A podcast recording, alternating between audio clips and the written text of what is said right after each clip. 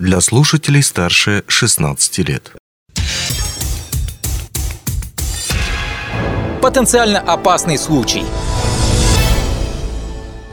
Добрый день. Э, в эфире специальный выпуск потенциально опасного случая. Это передача о тех происшествиях, что имеет место быть, что происходит на объектах, э, производственных площадках и дочерних э, зависимых обществ акционерной компании «Урос» о том, что, собственно, происходит, почему это происходит, а самое главное, о тех мерах, которые помогут избежать подобных происшествий в дальнейшем. Сегодня мы поговорим о дорожно-транспортных происшествиях. Их обычно несколько бывает в сводках Э, промбеза за неделю. И мы сегодня разберем э, несколько как раз таких самых наглядных, может быть, не самых страшных, но при этом самых показательных э, примеров из практики Мирнинской площадки. Поговорим об этом сегодня мы с главным инженером Мирнинского автотранспортного предприятия Александром Шербовичем. Александр Павлович, добрый день, рад видеть, вернее, рад слышать вас в нашей студии. О каких происшествиях сегодня пойдет речь? Ну, давайте сегодня поговорим не о потенциально опасных происшествиях, которые, как правило, происходят не из-за нарушения там, правил дорожного движения, а из-за обычной невнимательности водителей, ну и их профилактики. Ну, вот так вот за отчетный период по Алмазу-Транс произошло три дорожно-транспортных происшествия. В одном из них автомобиль Volvo при встречном разъезде из-за сильной поднятого снежного, э, снежной пурги встречным автомобилем не заметил бровку, зацепил бровку и съехал с дороги с последующим опрокидыванием. Во втором случае у нас произошло маленько интереснее. Водитель автомобиля отвлекся от дороги, засмотрелся на впереди едущий, заметавшийся на дороге автомобиль и не обратил внимания на то, что тот автомобиль пытается э, уйти, уступить дорогу скорой помощи. Соответственно, не уступил дорогу скорой помощи и получилось легкое касательное столкновение с автомобилем скорой помощи. Ну и третий случай у нас был еще намного интереснее. Это при встречном разъезде дворовом, на дворовой территории э, по улице Ленина два автомобиля скатились в колее и э, произошло касательное боковое столкновение. Как бы случаи все не потенциальные, э, все как бы без нарушения правил дорожного движения, но при этом, при всем, во всех случаях усматривается невнимательность водителя и непринятие их правильных действий и неправильная оценка той ситуации, в которой они находились в момент э, совершения дорожно-транспортного происшествия. То есть где-то не была неправильно выбрана скорость, э, где-то водитель был невнимателен, где-то просто-напросто водитель не оценил свои возможности, не остановился, не пропустил встречный автомобиль, как бы, и что позволило бы просто избежать столкновения.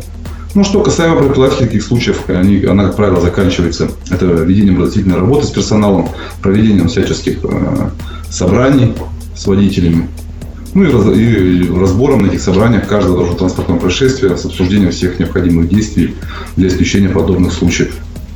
Ну, для примера тогда, э, как должны были поступить э, водители, то есть как они должны были повести себя на дороге? С автомобилем Volvo водитель должен все-таки сбавить скорость, учитывать ту дорожную ситуацию, то, что дорога заснежена, поднимается сильно снег за идущими э, автомобилями, что при разъезде с встречным автомобилем видимость пропадает практически. Как бы водитель это знает, он не первый раз за рулем, он по этой трассе ездит много лет. Должен понимать, оценивать, сбрасывать скорость, как бы и быть внимателен. То есть э, готовиться к данной ситуации. А не уже по факту как бы получать то, что мы получаем. То есть он знал, что будет, э, снег поднимется, знал, что э, видимость пропадет, но он при этом не принял элементарные действия, там, не снизил скорость движения, что есть не позволил, не дал себе возможность реагировать в данной ситуации. Во втором случае, когда водитель автомобиля э, разъезжался скорой помощью, как бы, ну, там было намного все проще. Водитель сосредоточился на одном объекте, то есть не оценивал происходящую вокруг обстановку. Что как бы за, при э, вождении автомобиля недопустимо. Водитель должен все-таки оценивать всю происходящую вокруг всю обстановку и э, все-таки в голове прогнозировать дорожно-транспортные происшествия и пытаться их предотвратить. А в данном случае водитель просто-напросто сосредоточился на предыдущем автомобиле и не заметил скорую помощь. А когда уже заметил, уже было поздно. Уже не успел остановиться. Ну и в третьем случае водитель просто-напросто, имея, не доезжая двух, двух метров до места столкновения, как бы карман на дороге, то есть расширение, где он мог спокойно остановиться, пропустить встречные автомобили. Нет же, он поехал все-таки, пытаясь с ним разъехаться на узкой дороге. Очень заснеженной, с очень высокими бровками, что в итоге привело к тому, что автомобили стянуло к середине дороги, и они столкнулись боком.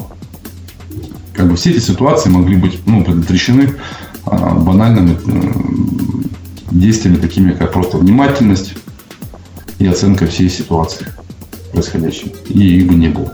Поэтому вот именно при собраниях с водителями оговаривается, что нужно оценивать всю обстановку, нужно быть внимательными, нужно предугадывать ситуации.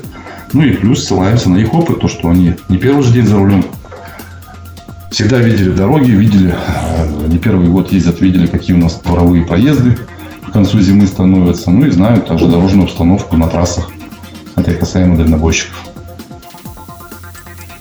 Александр Павлович, у нас сейчас именно специальная версия нашей передачи в формате интервью, поскольку, поскольку тема дорожной безопасности особенно актуальна э, в период э, демисезонный, когда постепенно лед на дорогах начинает таять днем, замерзать ночью, соответственно, дорога становится скользкой, ну и сами по себе условия вождения ухудшаются. Вот какие-то ваши советы всем водителям, которые сейчас нас слушают, по безопасному вождению именно в этот период? Да, есть, конечно же, безусловно, есть. То есть каждый водитель должен оценивать обстановку на дороге.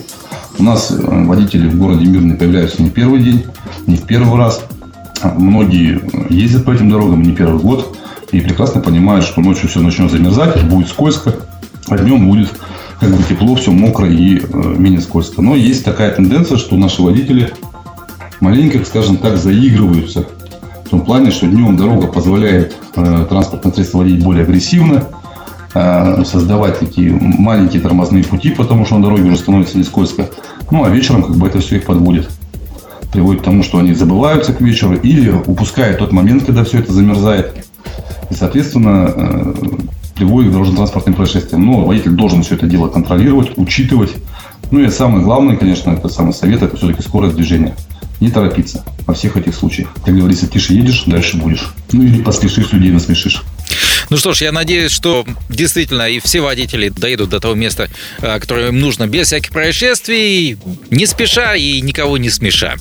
Но я напомню то, что с нами сегодня на связи был э, главный инженер Мирлинского автотранспортного предприятия Александр Шербович. Говорили мы не столько о потенциально опасных случаях, сколько о дорожно-транспортных происшествиях, которые, в принципе, тоже весьма и весьма неприятны, если они происходят. И мы желаем всем вам избежать подобных происшествий. Ну и я надеюсь, то, что совет, который вы только что услышали, вам также пригодятся. Ну а у меня на этом все. Желаю вам удачи, хорошего настроения. Оставайтесь с нами. Потенциально опасный случай –